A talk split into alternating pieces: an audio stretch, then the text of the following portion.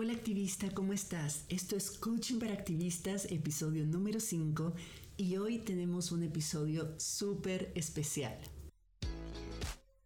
Estás escuchando Coaching para Activistas con Virginia Lacayo coach, emprendedora, feminista y experta en neurociencia y pensamiento sistémico, quien te compartirá información y herramientas para que puedas conocerte, autogestionarte y lograr los resultados que te propones independientemente de las circunstancias que estén ocurriendo. Como muchas de ustedes no están familiarizadas con el coaching, siempre me están preguntando que, que, si el coaching es como terapia, que si les voy a decir qué hacer, que si les voy a dar consejos, que si las voy a poner a hacer un montón de tareas. Cada vez escuchamos más del coaching, pero como no sabemos exactamente cómo es, cómo funciona, entonces nos da pena o nos intimida mucho acercarnos a una coach y pedirle coaching o, o experimentarlo. Así que decidí de que este es un buen momento para compartirles un poquito más de qué se trata. Recibir coaching es una experiencia única, es muy personal, por lo general es muy transformadora. A mí personalmente el coaching me cambió radicalmente la vida, me permitió empoderarme como nunca antes me había empoderado y me permitió lograr resultados que yo pensaba que no eran posibles para mí. O sea, realmente son herramientas y es un proceso muy empoderante, muy transformador y muy valioso para alcanzar un óptimo estado de bienestar físico, mental e integral. La verdad es que no puedo decir, no puedo, no hay suficientes palabras para expresar lo que yo siento por el coaching y el placer y la satisfacción que a mí me da poder hacer coaching para personas como, como vos.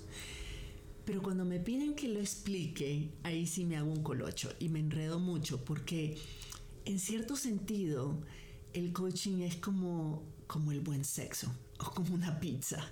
Es muy difícil de explicar, es el tipo de cosas que hay que probar, que hay que vivirlas porque es muy difícil simplemente de contar y que la otra persona entienda el nivel, lo que realmente significa.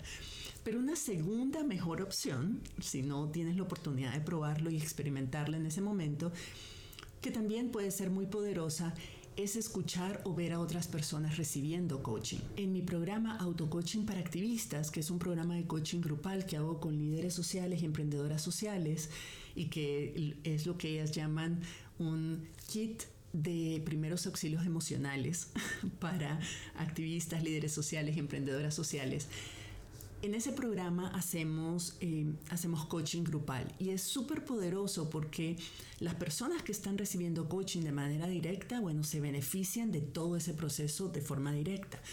Pero las personas que están ahí acompañándonos y viendo y escuchando a esa persona recibiendo coaching también se benefician enormemente porque a veces no tenemos nuestras ideas claras o, o nos da pena abordarla directamente o a veces nos ponemos tan nerviosas de recibir, digamos, coaching o terapia de manera directa que no logramos realmente enfocarnos y, vivirlo y procesar. En cambio, cuando cuando es otra persona la que lo está recibiendo, es como decirle a Juan para que lo entienda Pedro, si otra persona que tiene la misma situación que yo, que está pensando lo mismo, que está sintiendo lo mismo, está recibiendo coaching, está haciendo todo ese proceso y todo ese análisis, pues yo simplemente puedo abstraer las lecciones de esa experiencia, procesarla de manera personal y me beneficio igual. Así que, que puede ser muy enriquecedor también. Entonces quiero aprovechar los beneficios que tiene escuchar una sesión de coaching, escuchar a otra persona recibiendo coaching para poder compartirte eh, lo que es de alguna manera poder compartirte la experiencia de cómo se siente, cómo es recibir coaching. Y en este episodio voy a compartirte una sesión de coaching que hice con Aide Morales. Aide es una joven mexicana, es maestra, es dueña de una agencia de redes sociales y que yo sepa es la mejor experta en tacos que yo conozco. Además, es una buena amiga mía y es una persona a la que yo admiro mucho por su sencillez, su sensibilidad social y su compromiso con ayudar a otras emprendedoras a desarrollar su potencial. Ella, por ejemplo, trabajó como voluntaria dando clases de yoga en una cárcel de mujeres. ha trabajado como directora de mercadotecnia para una organización sin fines de lucro. en general es, es una persona muy sensible a los temas que nosotros trabajamos. Hace unos días Aide me pidió entonces una sesión de coaching porque estaba lidiando con un bloqueo mental que no le permitía avanzar en una meta que era muy importante para ella y para su empresa de eh, su agencia de redes sociales. Entonces coordinamos una fecha y decidimos hacer la sesión. Lo que descubrimos durante esa sesión nos sorprendió tanto a las dos que ella decidió compartir la sesión entera en su podcast Emprende con Aide y me dio permiso a mí de compartir también esa sesión con ustedes. Así que aquí te va. Espero que la disfrutes tanto como la disfruté yo. Hola Virginia, muchas gracias por aceptar y por ser parte de esta aventura. Gracias a vos, Aide, por invitarme. Siempre un placer.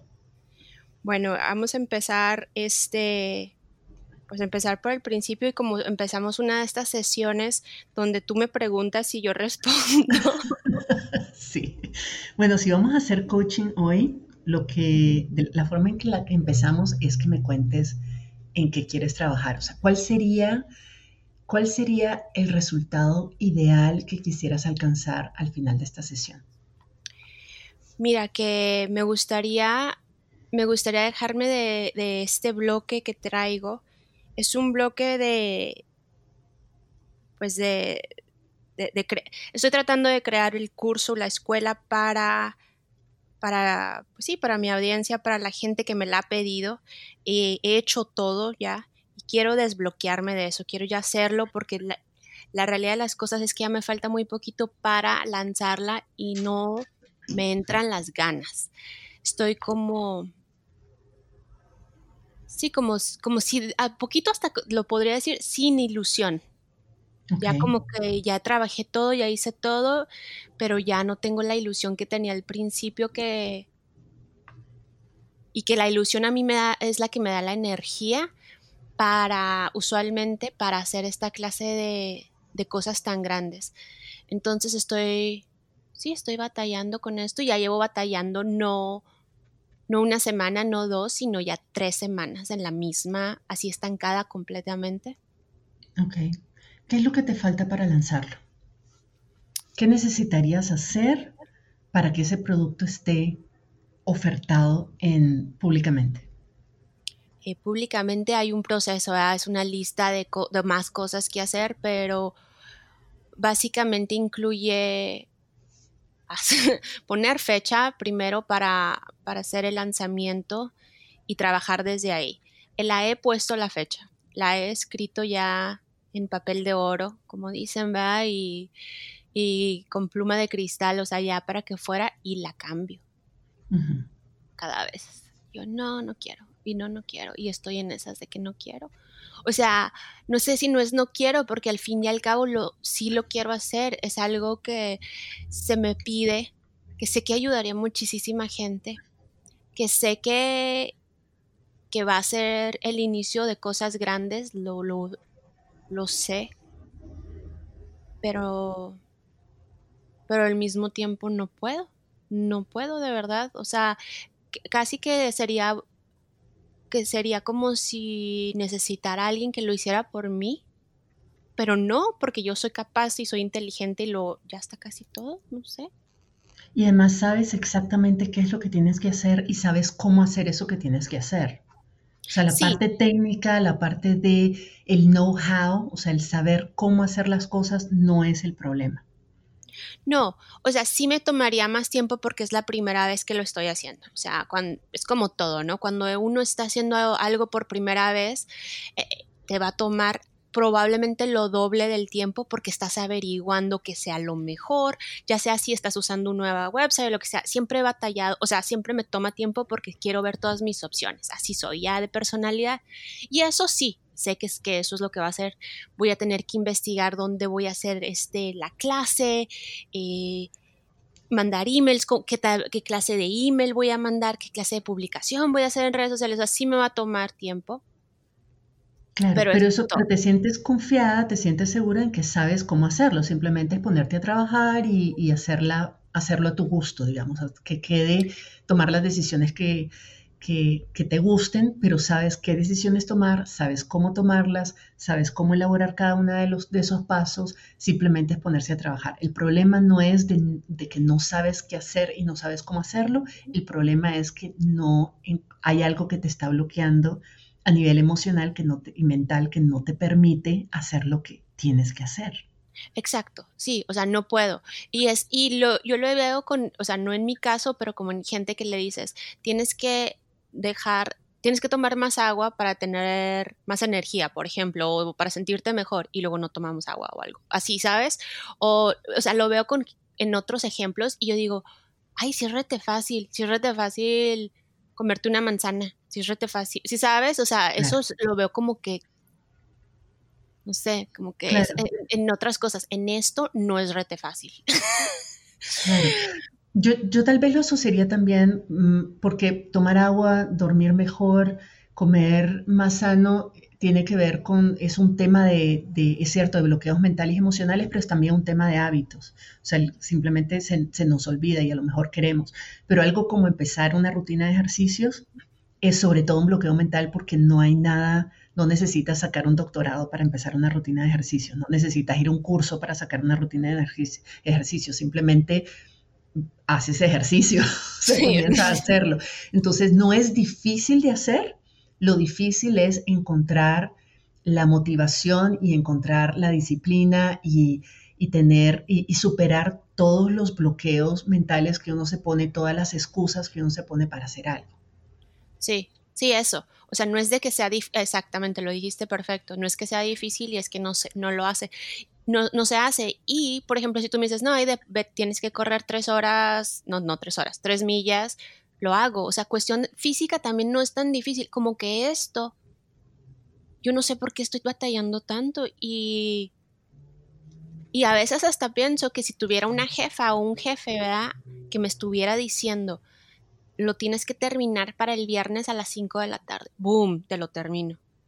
O sea, ahí mismo porque pues, tengo jefe, me, van a correr. Pero aquí nadie me corre. Yo soy solita. ¿Sabes? O incluso la del ejercicio, digo, no, pues tienes que caminar un chorro porque tus huesos lo necesitan por esto y esto otro. si sé por qué, como que sí me hasta lo hago con ganas y todo, pero con esto nunca he visto el resultado, no lo, no les, no sé, ¿Qué va a pasar? Y Una cosa interesante de lo que estás diciendo es que es entonces es la falta, no tienes un porqué suficientemente poderoso. Ahora, ¿qué es lo que sucede? Cuando, cuando hacemos algo que no hemos hecho antes, que nunca hemos hecho antes, nuestro cerebro lo asocia con riesgos no sabemos cómo nos va a ir, no sabemos cómo va a salir, no sabemos si lo voy a poder hacer, o se empieza a meternos un montón de miedo sobre los posibles riesgos de lo desconocido. Pero también eh, nuestro cerebro nos dice, uy, no, eso es un montón de trabajo y nuestro cerebro está programado para ahorrarnos esfuerzo, porque toda energía que invertimos eh, nuestro cerebro piensa de dónde la voy a sacar y como pensamos todavía, hay una parte de nuestro cerebro que piensa como cavernícola y que piensa que tiene que ir a cazar un venado por tres días para poder comer, entonces dicen, no inviertas energía en algo que no sea absolutamente esencial. Esto que estás planteándote, esta meta, implica energía, un esfuerzo, implica riesgos porque la verdad es que no sabemos, o sea, podemos sentirnos seguras de que lo vamos a hacer, que lo vamos a hacer bien, pero siempre hay una parte de incertidumbre que a nuestro cerebro le da pánico y eh, además implica eh, salir de nuestra zona de comodidad. Son tres factores que cualquier cerebro humano va a resistir. Entonces tenemos que identificar razones tan poderosas para hacer lo que queremos hacer que superen la pena, o sea, que valga la pena, que superen el esfuerzo, la energía, los temores que nuestro cerebro nos está poniendo para que no lo hagamos. Una forma de hacer esto, y es lo que te voy a invitar a hacer, es que ya me dijiste por qué quieres hacerlo. Dices, bueno, porque sé que les va a servir, porque hay mucha demanda, porque puede ser el inicio de algo muy grande, pero eso todavía suena, para tu cerebro suena como sí, sí, bla, bla, bla, bla. Entonces te voy a hacer la pregunta a la inversa. ¿Qué pasa si no lo haces, Aide? Ay. Bueno, ya he invertido mucho, muchísimo tiempo y dinero en esto, ¿no? Entonces es una inversión que se perdería. Eh, y nomás, mira, cuando dijiste eso, todo el cuerpo se me llenó, así como de, no sé, se me puso la piel chinita y sentí así como que me sentía arrugada, no sé cómo explicar eso, o sea, ah, me sentí chiquita, me sentí así como que me voy a meter a dormir en cuanto dijiste eso. Si no pasa es eso, sentir, me sentiría, me sentiría, pues sí, es una inversión que se pierde y al fin y al cabo es algo que he querido hacer, o sea, sí lo he querido hacer desde hace mucho tiempo y, y pues no lo hago, entonces sí, se pierde la inversión nada más y el tiempo y, ya, ¿verdad? También no sé, no sé, otra consecuencia que pueda tener realmente, pero sí he, he gastado mucho tiempo en esto. Mucho. Pero hemos, hemos invertido, ¿cuántos cursos hemos empezado que no terminamos? ¿Cuántos libros empezamos a leer y no los terminamos? Y pagamos por ello y bueno, al final no resultó tan grave.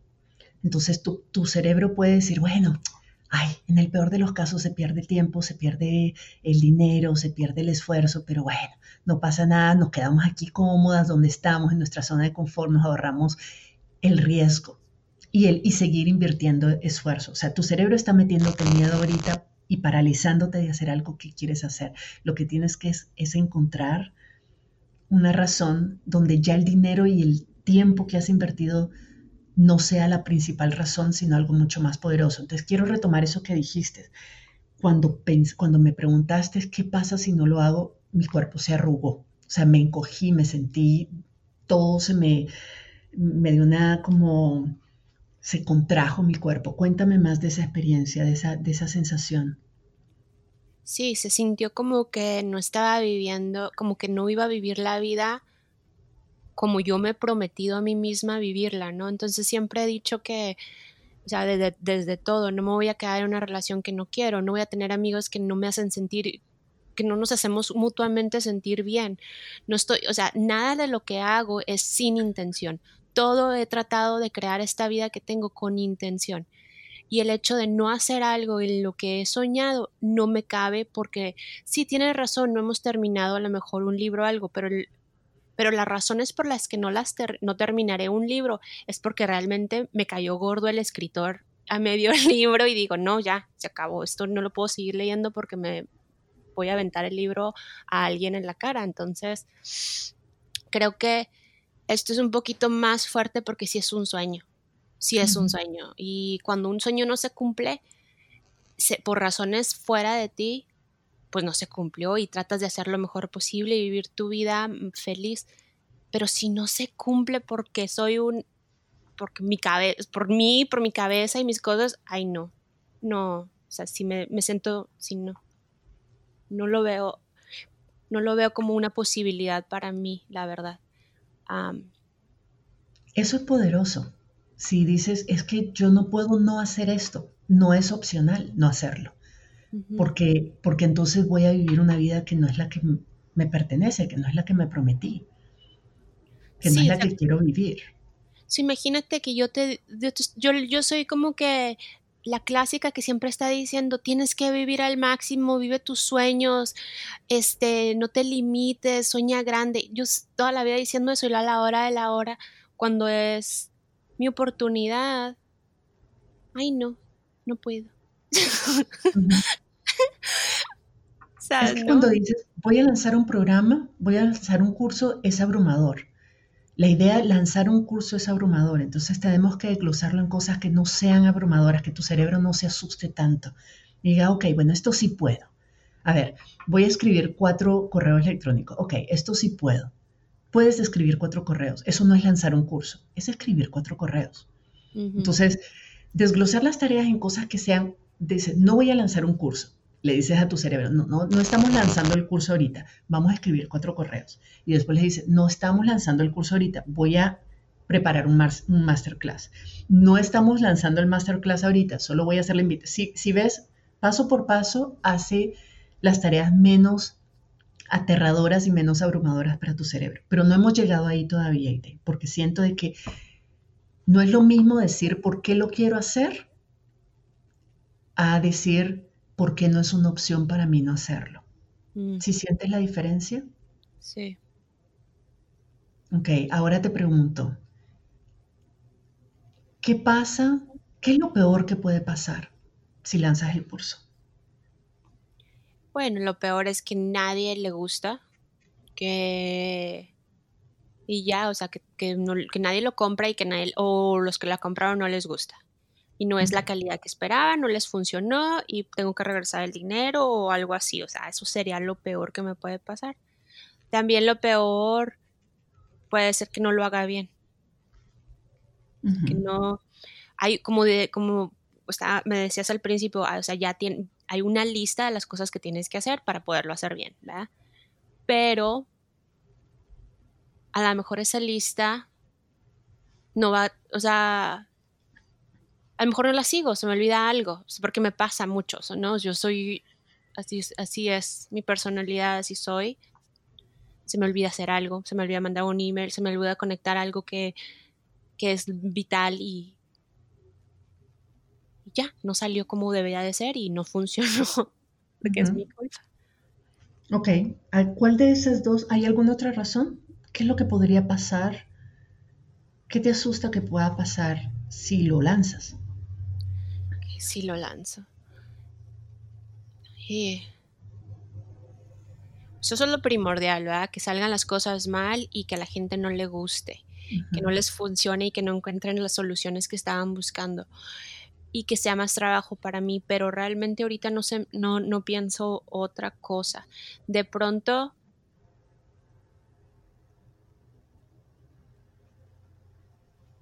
de pronto que hasta podría ser hasta que lo que lo que no lo que lo hice, que fue que es de éxito y luego y luego qué tengo que hacer con esto o sea mucho trabajo lo que sigue también no nomás es lanzarlo o sea también es este es un curso o sea lo tengo que enseñar lo tengo que me tengo que yo no soy maestra no fui a la escuela para eso y, soy buena para enseñar porque mm, sé cómo trabaja. Enseño como me gustaría que me enseñaran a mí, que es muy detallado, muy lento, así pasito por pasito. Y entonces sé que eso les funcionaría, pero, pero también lo tendría que hacer. Y mira qué, qué, poderoso. ¿Qué es lo que sientes? Escucha estas dos opciones y dime cuál es la que te pone más nerviosa cuando la escuchas. O que la que te crea más ansiedad o la que te crea alguna sensación de, ay, uno es, lanzas el curso, la gente se anota, no llena sus expectativas y, y ya te dicen, no, no, esto no me gustó. O lanzas el curso, la gente se anota, le encanta, y entonces te das cuenta de que tienes que volverlo a lanzar, tienes que continuarlo, ahora tienes que enseñarlo. Sí. ¿Cuál de las dos te asusta más? El enseñarlo. Entonces tu miedo no es que fracase. eso fue lo primero que dijiste, es, me da miedo que no les guste, que me vaya mal, que no lo haga bien, pero ahorita estamos descubriendo de que tienes todavía más temor y te produce más ansiedad que te vaya bien y que lo hagas bien. Y es que esto ya lo llevo desde antes, Virginia. O sea, ya esto de ser exitoso me da miedo desde siempre. Porque es mucho, ¿no? O sea, no, no, es que digas, ¿sabes que me van a criticar más o algo así? No, pero bueno, he trabajado mucho en esto también para dejar de hacer eso, pero a lo que voy con esto es que ah, no que me guste, porque eso se escucha raro, pero quejarme si es parte de mi personalidad también a decir, ay, es que a mí no me funcionó eso porque pues no, yo no pude, no, me quisieron a mí la gente y no, no pude, fracasé. O sea, sí, sí estoy muy dada a, dar, a así. Entonces, pierdo mucho tiempo, ¿verdad? Sí, hablando, hablando nomás. Y es un tiempo que también la gente, mis amigos, me regalan. O sea, si yo me estoy quejando de que no me dieron un trabajo o de que no me dieron esto, no, no, de lo que sea, de entonces no tengo tiempo de realmente ser exitosa, de realmente, o sea, ¿qué les voy a decir? Si sabes también, no tengo nada. ah, sí, me va muy bien. y ya.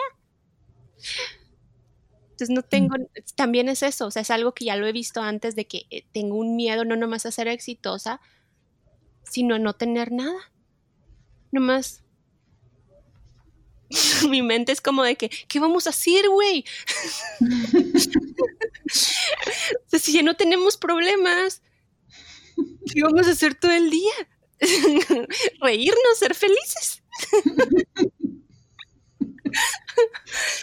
o sea, ya es algo que he tratado de que, pues sí, está chido ser feliz, y lo hace de que, bueno, te dejo por mi mente sola diciéndome así de que, sí, te dejo por un ratito, pero al rato regresa esto. Siempre me, no sé, o sea, no sé, ¿por qué?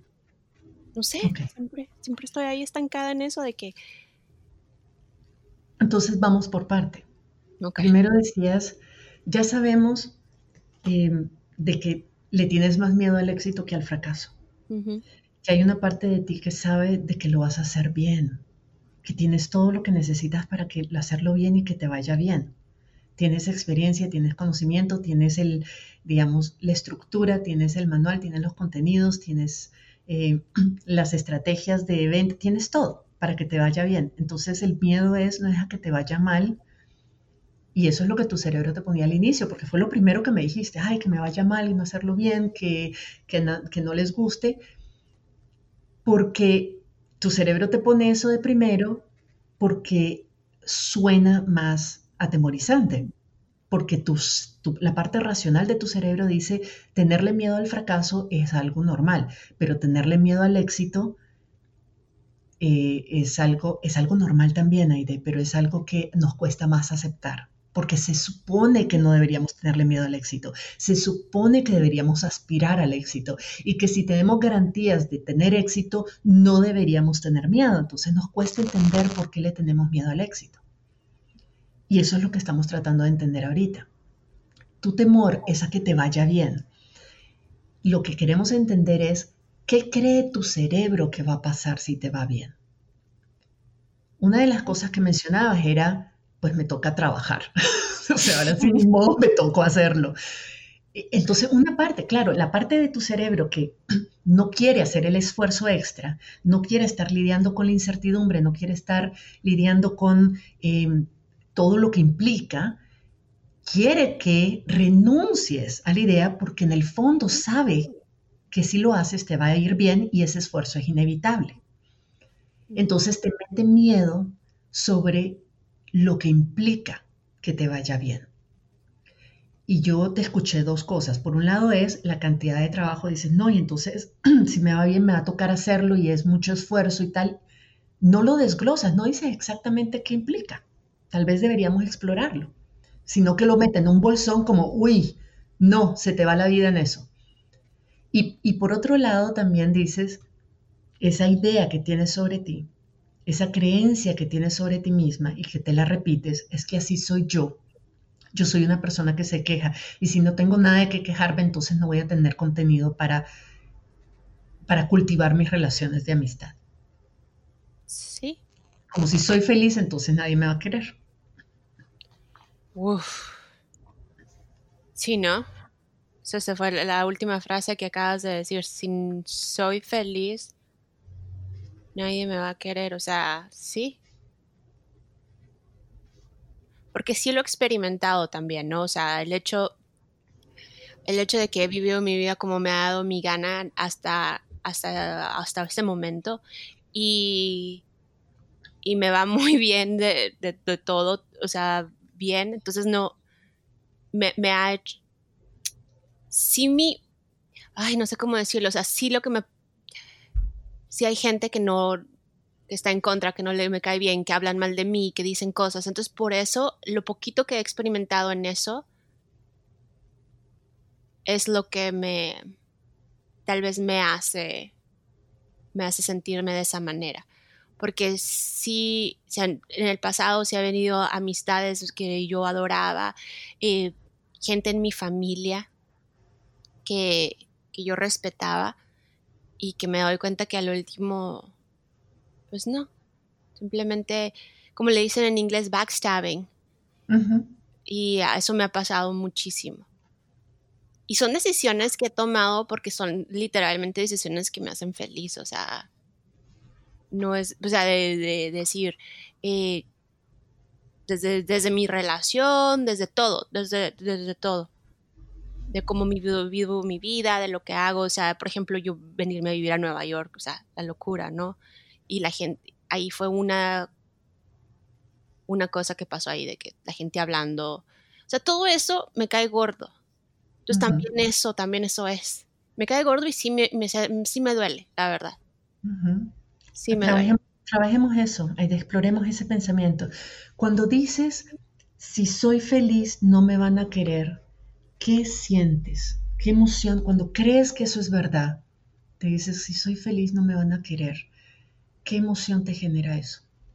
Me dan ganas de llorar.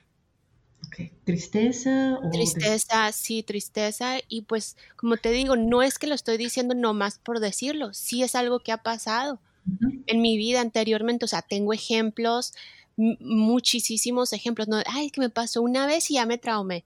No es de que me pasó una vez, me traumé, sino me ha pasado todo el tiempo, desde siempre. Cualquier cosa buena que me pasa nunca ha sido tan celebrada como yo esperaba que iba a ser por las personas que están alrededor mío. Entonces, no sé, o sea. Ok, entonces cuando crees que si eres feliz no te van a querer, te da tristeza. Sí. Y, y cuando te sientes triste porque crees que si eres feliz no te van a querer, ¿qué es lo que haces o qué es lo que no haces? Cuando estoy triste. Por esa razón por esa razón, pues no, no sigo haciendo las cosas que quiero hacer. Básicamente les ganan, ¿no? Las otras personas, en cierta o cual manera, o su energía gana. No sé si sea así la manera de explicarlo, pero... Y aparte pierdo tiempo hablando de eso. Que me vale al mismo tiempo, o sea, son dos, dos, dos, cerebros que tengo dentro de mí. Me duele, pero al mismo tiempo digo, pues me vale, pero hay veces que no me vale que adentro sí me duele y que me gustaría que, no se fuera así, simplemente. Cambiar mi realidad, tener más apoyo, que, la gente realmente dijera, ay, qué, gacho hay de que te pasó eso, o qué bueno que te pasó y de corazón, o qué, cuántas personas me hubieran gustado que me hubieran dicho, qué bueno que estás feliz haciendo lo que estás haciendo ahora, en lugar de decir, otras cosas que se han dicho, ¿no? Que son muy así de que, wow. Pero mira qué interesante. Cuando piensas, cuando crees que, que no puedes ser feliz porque entonces no te van a querer, te sientes triste. Y cuando te sientes triste, entonces dejas de hacer lo que te haría feliz. Y el resultado no es que te quieren más, no es que te quieren, el resultado es que no te critican, pero el resultado también es que no eres feliz. Ah. Y, ese resultado le pasa una manito de barniz, una manito de pintura a ese pensamiento de hice bien en no ser feliz porque entonces la gente no me critica. Es la crítica, sí, que me duele. Claro, pero para que no te critiquen, sacrificas tu felicidad. Y la razón por la que quieres que no te critiquen es para no estar triste. ¿Sí ves la contradicción? Sí. Porque pues sí voy a sacrificar la felicidad. Para no estar triste. sí, o sea, y lo, de todas maneras estoy triste. Porque no estoy logrando lo que quiero. Exactamente.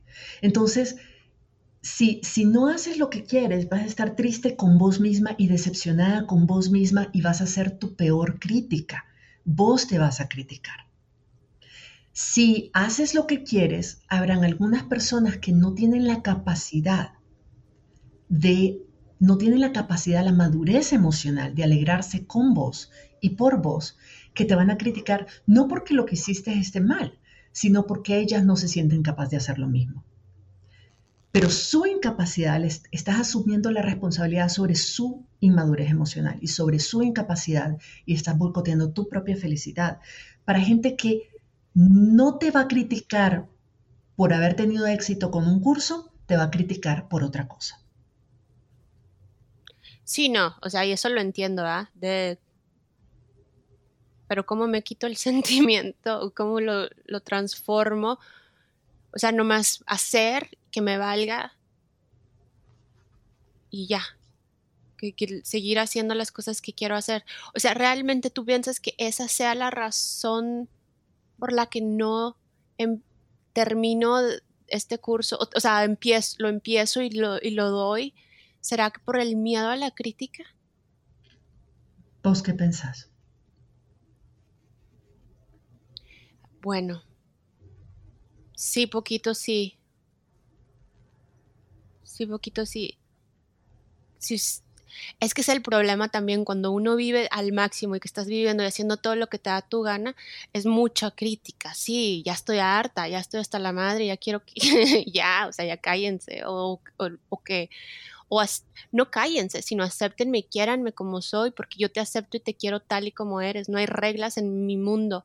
O sea, tú puedes hacer lo que sea y de todas maneras te voy a adorar. O sea, no importa. Pero no, no, no, no entiendo entiendo por qué es así.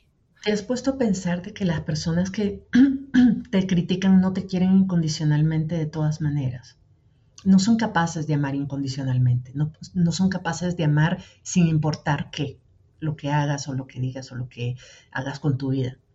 Esa es su incapacidad y estás sacrificando cosas que son importantes para vos para que esas personas te aprueben porque vos no te estás aprobando. O sea, la razón por la que necesitamos que otros nos validen y nos aprueben es porque nosotros no lo hacemos.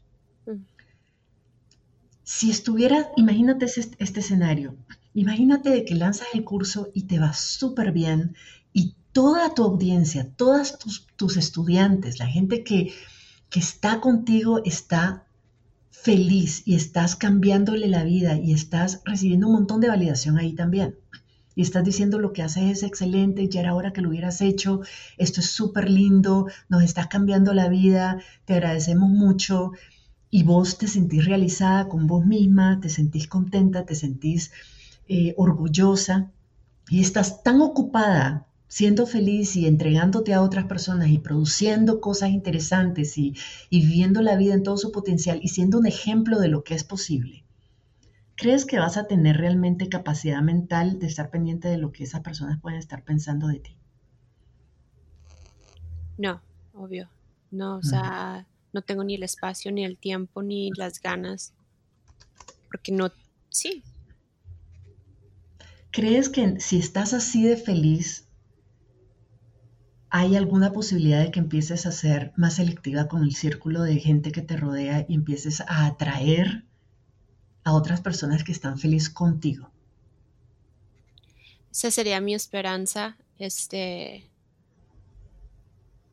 Sí, sería mi esperanza. Y con amistades lo podría hacer.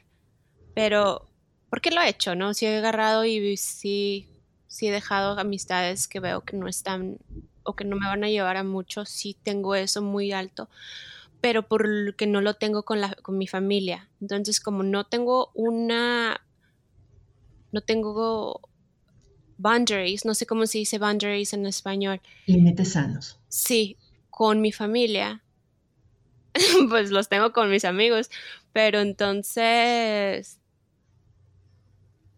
no sé, dejarles de hablar es como imposible o dejarlos, sí, o sea, dejarlos que entren en mi círculo, es, sería como que yo evolucionar a este punto donde donde viviera mi vida y compartiera esta relación, pero al mismo tiempo no la tomara tan en serio. Es que la verdad que ni sé ni cómo, no sé cómo, no, ni siquiera sé crear boundaries con mi familia. O sea, estoy ahí si no podría, no, no, sé, estoy perdida. Dime, dime, ¿qué te gustaría, digamos que lanzas el curso y te va súper bien? ¿Cómo te gustaría sentirte en relación, digamos que tu familia, hay algunos miembros, no es tu familia, algunas personas en tu familia se sienten amenazadas por tu éxito y entonces responden defensivamente a esa amenaza, ¿verdad? Y te critican, pero porque ellas se sienten amenazadas, sienten que las dejas atrás, sienten que envidia, sienten lo que sea. ¿Cómo te gustaría, sabiendo de que eso puede pasar o asumiendo que eso pasaría, cómo te gustaría sentirte, qué te gustaría sentir hacia ellas, hacia esas personas, cuando esas personas reaccionen em, defensivamente ante tu éxito? ¿Qué te gustaría sentir hacia ellas? Indiferencia. Que me, que me valiera. O sea, sí me gustaría no sentirlo, no sentir eso. Que siento que digo, ay, otra vez, tuviste la oportunidad de decir felicidades o decir o de estar contenta y no lo hiciste. ¿Indiferencia? ¿Quieres sentir indiferencia? Sí, no ¿Quieres que, no me afecte? Que no me afecte, sí, que no me importe, ajá, que mm. me vale lo que piensan. Es que esa es la indiferencia, es me vale lo que piensan, pero que no te afecte es no me afecta lo que piensan. Mm. Porque cuando eres indiferente, eres indiferente hacia la persona. Y no sé si quieres ser, ser completamente indiferente hacia la persona, que la persona no te importa, versus que no te afecte lo que esa persona diga. Sí, no, que no me afecte tampoco. O sea, sí, sí me importan, que me importe como persona, pero también que no tenga este poder sobre mí de, de hacerme sentir mal. Simplemente, bueno, así piensan esas personas. Ok. Y ya. Entonces, ¿puedes pensar eso? Es decir, puedes pensar puedes, tienes la capacidad en ti de darles derecho a, equivocarse sobre ti. Mm. Batallo, ¿eh? Ahorita que me lo estabas diciendo, o sea, sí lo entiendo, pero como sentimiento todavía no lo agarro bien. Lo entiendo en la mente, pero de todas maneras así como que, ah, pero ¿cómo, qué vamos a sentir entonces? ¿Qué voy a sentir? Nomás así, o sea, ah, bueno, ni modo. Y ya sigo. Te puedo ofrecer un sentimiento. Bueno, sí. ¿Te lo puedo ofrecer? Sí, sí, por favor. ¿Qué te, qué te parecería si experimentamos con la compasión? Mm. ¿Qué necesitarías pensar sobre esas personas para sentir compasión por ellas? No lástima, compasión. Wow, no, pues ya me dan ganas de llorar ahora sí. No es lástima. Compasión no es, el amor. Sí, pero es compasión, es saber decir. Es amor, es llena de amor, o sea, es como de que. sí. Entonces, como que no hay. Sí, es como si fuera una niña chiquita, ¿no? Que se cae y se cae, y cómo le voy a gritar a la niña chiquita, oye, ya no te caigas, estás menta sí, con qué tonta eres, ¿cómo la voy a tratar así, verdad? No puedo. Entonces la agarro, la sobo, la cuido, igual así con estas personas, o sea, no hay, es ok. Y de hecho es, interesante, ahorita me estoy acordando una experiencia que tuve cuando yo estaba trabajando de asistente de maestra en una escuela de ESL y los niños eran chiquitos así de cuatro años, tres años de preschool.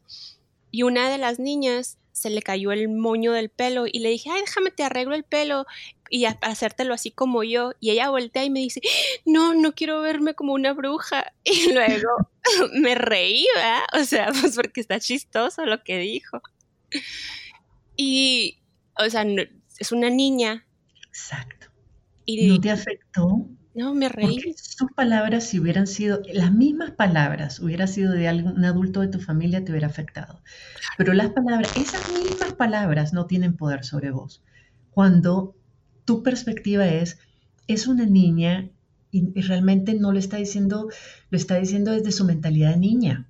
Sí, y, pues, ajá, no, no, no tiene la, sí, no importa, es chistoso, o sea, se me hizo chistoso, lo tomé como chistoso, y ya. Y lo he platicado a otras personas y la gente no se ríe, no sienten que sea chistoso, ¿sabes? o sea, nomás a mí es la única que me, que me parece que hay. Y es la única que, que, importa que les resulte chistoso además, o sea, la, que, la que lo está experimentando sos vos y vos sos la que necesita definir cómo lo quieres sentir. Entonces, volviendo a tu familia sobre la compasión, ¿qué necesitarías pensar sobre ellos? para sentir compasión, de decir, entiendo de que esto es difícil para ustedes de aceptar, entiendo de que esto les puede mover muchas cosas y les puede cuestionar cosas sobre su propia vida. Y, y siento mucho que estén viviendo este dolor, siento mucho de que mi éxito sea doloroso para ustedes.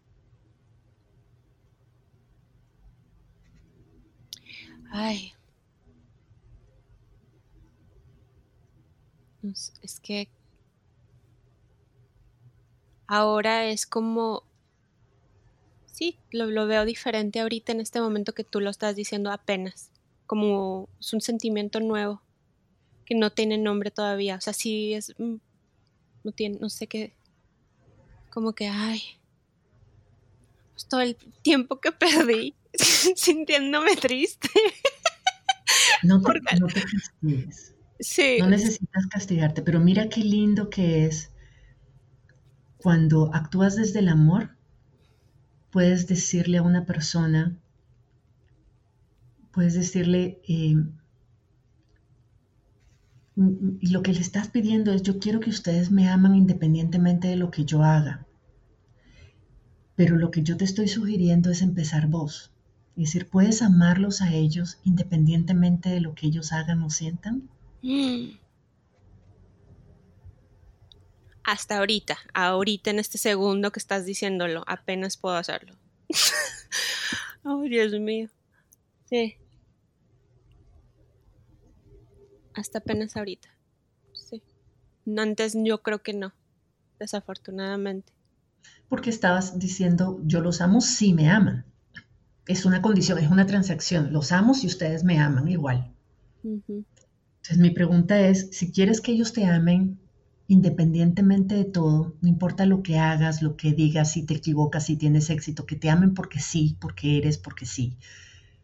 Eres capaz de modelar ese comportamiento y decir, no importa que ustedes sean imperfectos, no importa que se equivoquen sobre mí, no importa que, que no tengan la capacidad de alegrarse por la felicidad de otras personas, no solo la tuya. Una persona que no es capaz de alegrarte por tu felicidad no se alegra por la felicidad de nadie ni por la de ellos mismos, no se dan cuenta. Exactamente. Entonces, puedes sentir, ok, pero yo sí soy capaz de amar incondicionalmente.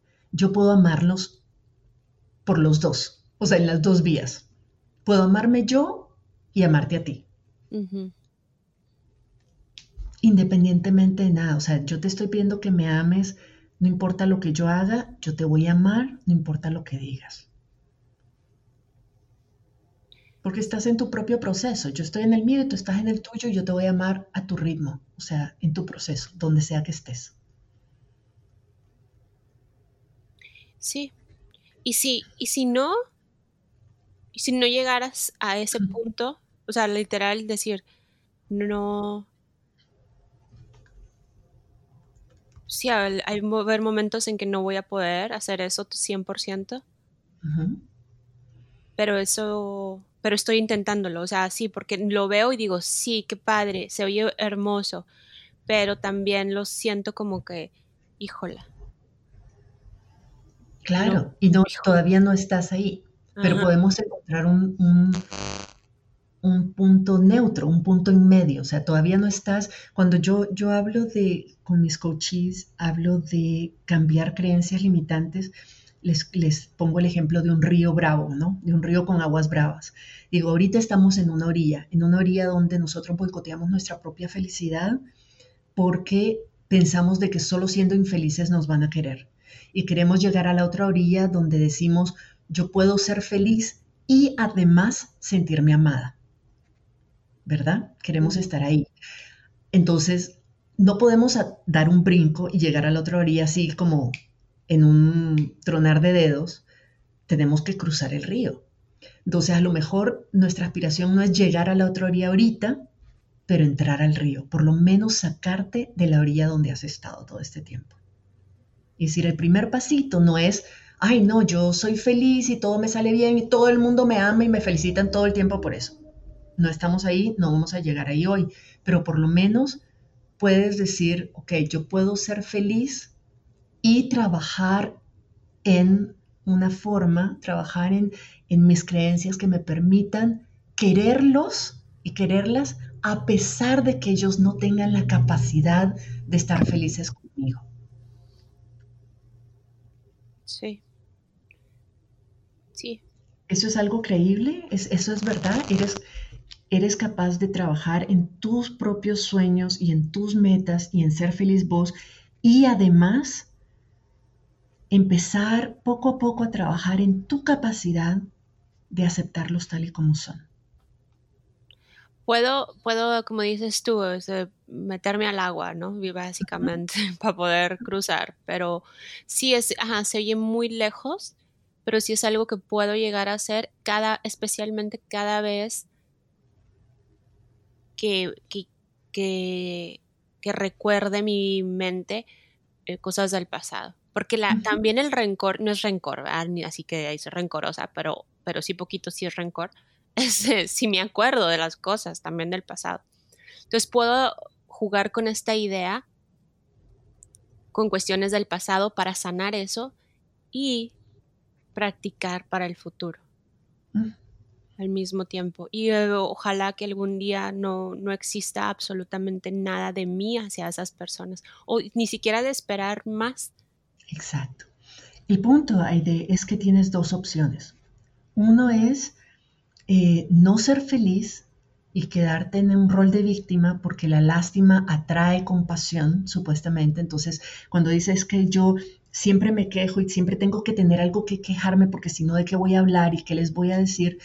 Es porque has establecido, vos has establecido una dinámica donde como no puedes, como no, no, no eres capaz de, mm, todavía de manejar las críticas sin que te afecten, entonces prefieres no oírla. Y la mejor forma de no oír críticas es de crear, despertar lástima en las otras personas, despertar compasión en las otras personas para que entonces te cuiden, te protegen, anden caminando en cáscaras de huevo contigo y pobrecita y de, y entonces mejor no le digo nada porque ya ella es muy sensible y tal.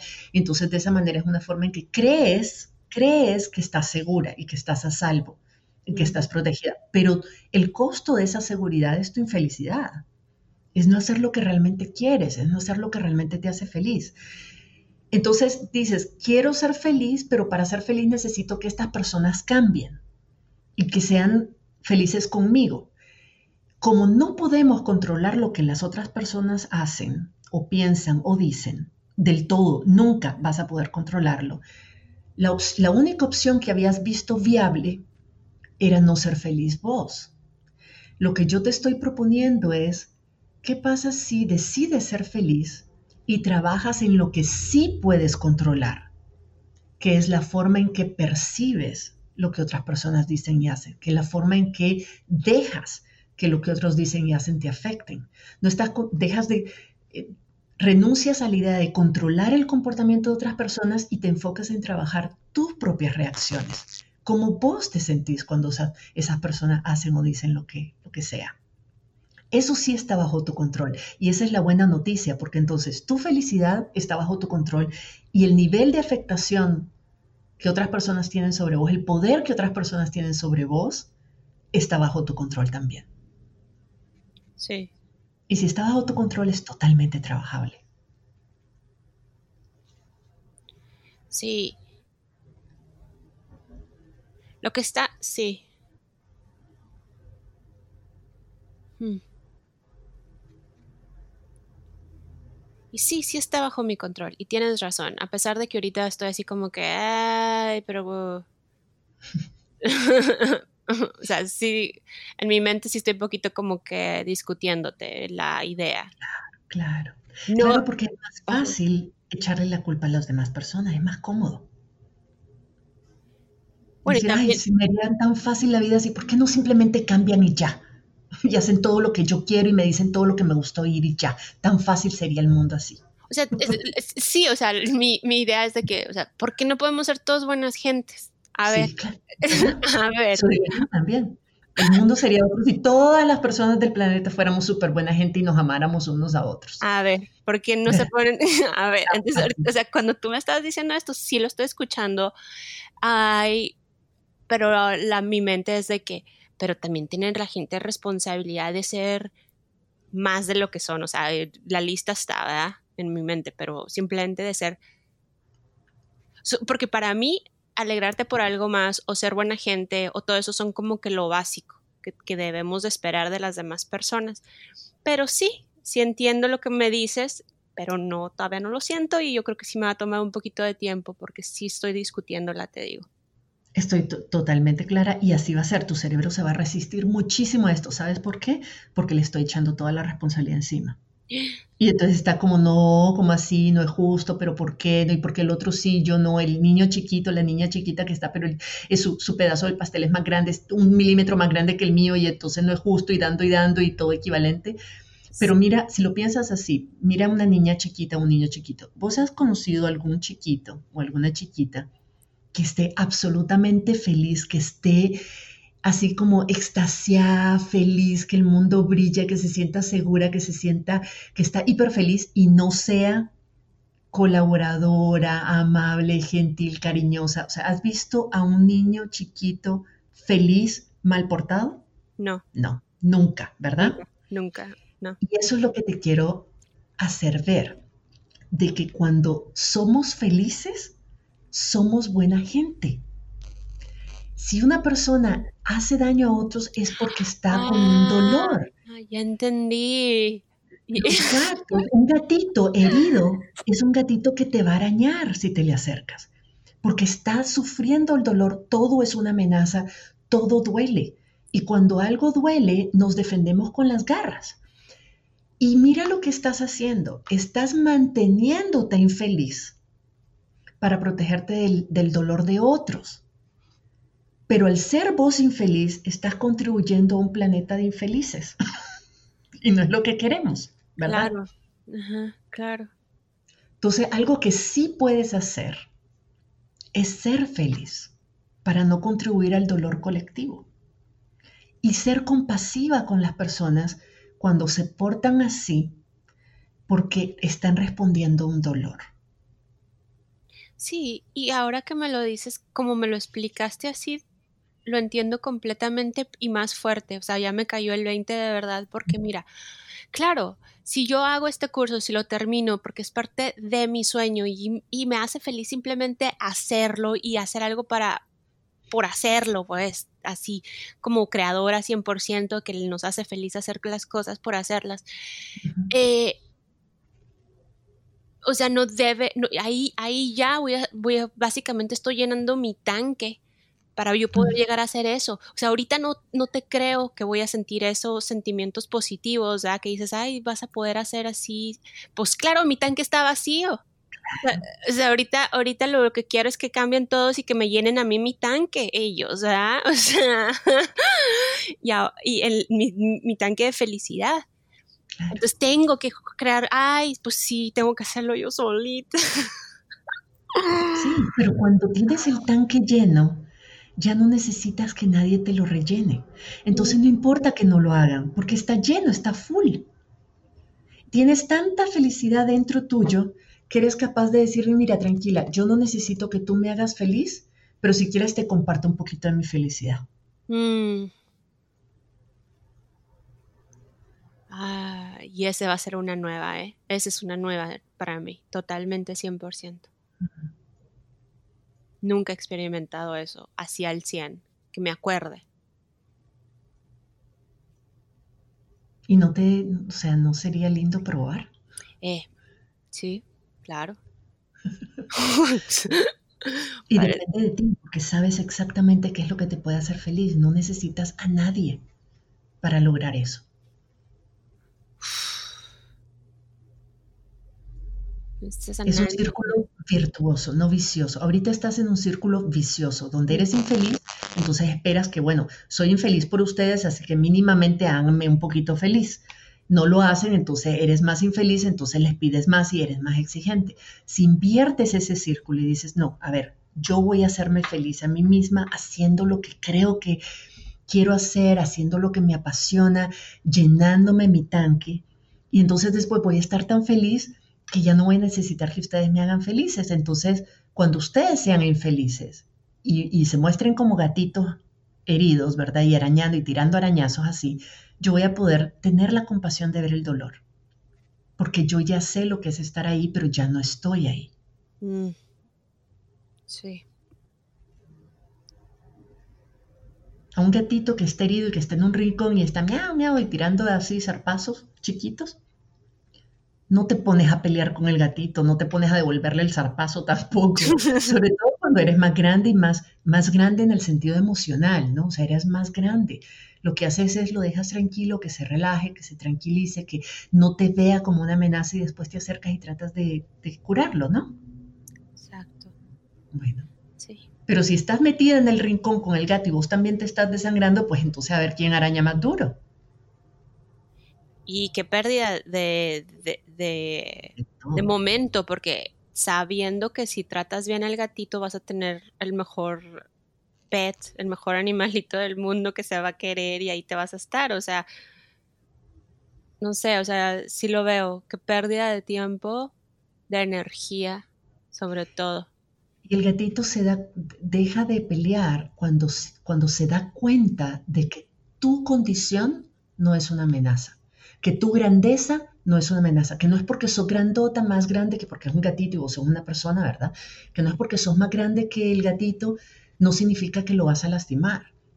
Las otras personas empiezan a bajar las defensas y la guardia cuando se dan cuenta de que tu felicidad no representa una amenaza para ellos. Pero como no te han visto ser feliz porque hasta ahora has, has entrado en la dinámica de mantenerte quejándote, de ser víctima, de, de no tener éxito, de no perseguir tus sueños para que ellos no se sientan amenazados, ellos no saben cómo es lidiar con una idea que se llena a sí misma y que es feliz y que no los necesita. Entonces es posible que al inicio estén asustados porque digan, uy, se nos creció la idea y, es una amenaza. Pero cuando se den cuenta que la idea grande, que la idea feliz y que la idea realizada no es una amenaza, sino más bien una fuente de buena energía, de energía positiva, se van a relajar y se van a dejar sanar. Y la, y la relación trasciende ahí. Exacto. Además, y haces un favor a todo el mundo. Sí, es un healing, o sea, cañón. Un healing así de que wow. Y, no, y depende de mi chin. Otra vez, sí, por eso a veces, Virginia, contigo no me gusta hablar.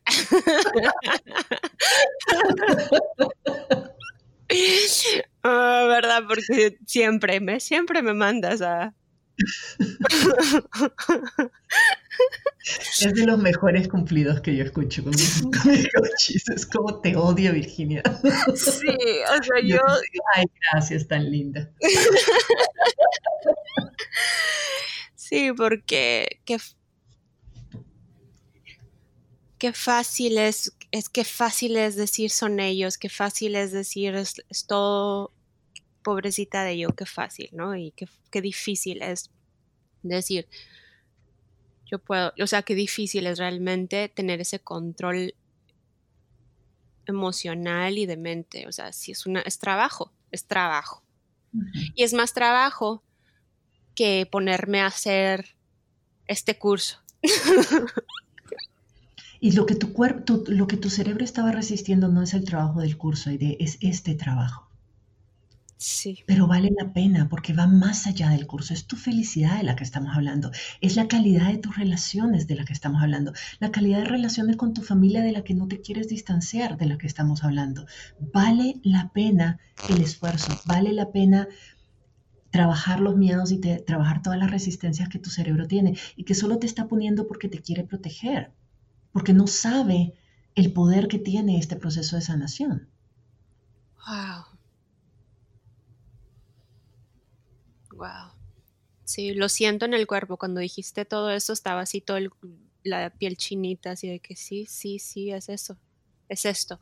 ¿Sabes? Cuando sabes la verdad y la sabes. O sea, que dices, sí es esto, lo encontré. Es por eso, Aide. Sí es por esto. Y sí. Ay, pues gracias. Para, para cerrar esta, esta sesión, Aide, recapitulemos. Dime qué te llevas. Haz, una recapitulación de todo de lo que aprendiste en esta sesión y cuál va a ser tu próximo paso. Mira, primero me llevo que que literal ahora sí no eres tú, soy yo, ¿verdad? O sea, con todos y que, le, que, que, sí tengo que poner más conciencia en lo que yo doy más. no, no tan solo nomás a esas personas de las que hablé, sino de, de pues en general a, mis relaciones en general. Este, tratar de elevar las relaciones. Me llevo, y me llevo sobre todo que, que qué tan chiquito es lo del curso ahorita. O sea, cuando empezamos la conversación, el curso se me hacía como lo más grande del mundo, lo más difícil. Yo no puedo con eso, Virginia, nunca lo voy a hacer, nunca lo voy a hacer, está bien, no hay pedo, mejor desconvénceme de que lo haga. Y ya. Y ahorita se, se me hace como, como algo más que hay en mi vida que, que, es, pero no es lo, lo real. Es, es tan pequeño y lo voy a hacer porque no es no es, no es la montañota que yo me, pensaba que era. Simplemente es parte de lo que tengo que hacer porque este es mi destino y lo estoy cumpliendo y es mi sueño. Pero lo grande ahora, lo que realmente a lo que empezaba, que no sabía, obvio, que no sabía que, por lo que estábamos hablando era esto, era de, de sanar. Sanar esta partecita que todavía me queda y, y crecer que no sé, que no sé, no sé exactamente cómo, pero, pero sí sé cómo, ¿verdad? Porque ya lo dijimos, es pasito a pasito y es dándose cuenta, empieza uno como, pues dándote cuenta que tenía, como los alcohólicos, dándote cuenta que tenías un problema y ahí empiezas y ahora es, igual. Me, y, y mi paso, mi paso es, el que sigue es probar que sí puedo hacerlo en cada ocasión que tenga. O sea, de, de, irme con estas, en estas relaciones y realmente pensar, o sea, literalmente yo sé que se va a escuchar de locos, pero pensar e imaginarme a estas personas de niños. Imaginármelas como el gatito que decías, o imaginármelas así un poquito más para poder yo llegar a esa compasión que necesito tener. Exacto, exacto, eso ayuda. Y el segundo reto que te voy a poner, la segunda em, sugerencia que te voy a dar es lanza el curso y asegúrate de tener éxito, porque entonces vas a crear las condiciones ideales para transformar esa relación contigo misma y con ellos. Desde tu fracaso, desde el no hacer nada, no puedes transformar. No sabes lo que es ser la idea feliz y realizada que es capaz de amarse a sí misma y amar a otros porque le sobra felicidad. Entonces, crea las condiciones para ser muy feliz y entonces desde ahí puedes trabajar, desde la nueva ID puedes trabajar nuevas relaciones. Wow. Sí. Siempre me dejas tarea. Siempre. deja, me queda, siempre, sí, tarea y voy, ok, sí, sí. Y más para, más para crecer es esto. Wow, sí. Nunca he tenido esta condición. Sí, cierto. Ok. Pues va a ser exitoso. Claro. Claro, es que va a serlo porque no es una opción. Porque ya, ya no hay. No es una opción porque el éxito de ese curso es condición sine qua non para ser la persona que quieres ser y establecer nuevas dinámicas de, relaciones con tu familia. Punto. No hay motivación más fuerte que esa. Muchas gracias, Virginia, como siempre. Eres lo máximo. Un placer, Aide. Me alegra que te haya ayudado y muchísimo éxito. Yo estoy muy pendiente, te estoy siguiendo, estoy muy pendiente de cuando lances ese curso también. Voy a estar ahí súper atento. Gracias. Espero que te haya gustado este episodio y que tengas ahora una idea un poquitín más clara de lo que es una sesión de coaching. Las coaches, más que dar consejos o decirte qué hacer, lo que hacemos son preguntas poderosas para ayudarte a tomar perspectiva, para ver opciones que no habías considerado antes, para conocerte más a fondo y para acceder a tu propia sabiduría interna. A veces te invitamos a considerar ciertas opciones o hacemos algunas afirmaciones provocadoras o te hacemos algunas sugerencias, pero todo es con el fin de que encuentres tus propias respuestas. Le doy mil gracias a Aide por su vulnerabilidad, por mostrarse tan abierta, por, por mostrar ese nivel de fortaleza que, que tiene como mujer y como emprendedora y por supuesto por permitirme compartir esta sesión con ustedes. Si quieres conocer más sobre el trabajo que hace Aide, puedes visitarla en su sitio web bimasocial.com y eh, ahí está toda la información sobre los servicios que ofrece, sobre su curso Instagram para, para, emprendedoras o puedes seguirla en Instagram y la buscas como Emprende con Aide y ahí vas a encontrar también toda la información y link a su sitio, a su sitio web y otro. De todas maneras, yo voy a poner toda esta información y todos estos links en las notas de este episodio en mi sitio web virginialacayo.com pleca podcast buscas por el episodio número 5 y si quieres saber más sobre el trabajo que yo hago con líderes y emprendedoras sociales quieres, o quieres más información sobre el programa auto coaching para activistas entonces te invito a ser parte de mi comunidad activista para poder recibir información exclusiva que no publico en ningún otro lado. Eso es información sobre talleres que doy, seminarios, cosas que estoy lanzando, materiales, herramientas, recursos gratuitos, cualquier cantidad de cosas que solo comparto con mi comunidad activista. Para suscribirte solo tienes que ir a mi sitio web virginialacayo.com y ahí hay varios botones que te llevan a la suscripción de mi comunidad activista. Así que te espero por allá y nos escuchamos en la próxima. Si te gustó este episodio, dale like, suscríbete para no perderte el próximo y compártelo con otras activistas, por aquello del buen karma.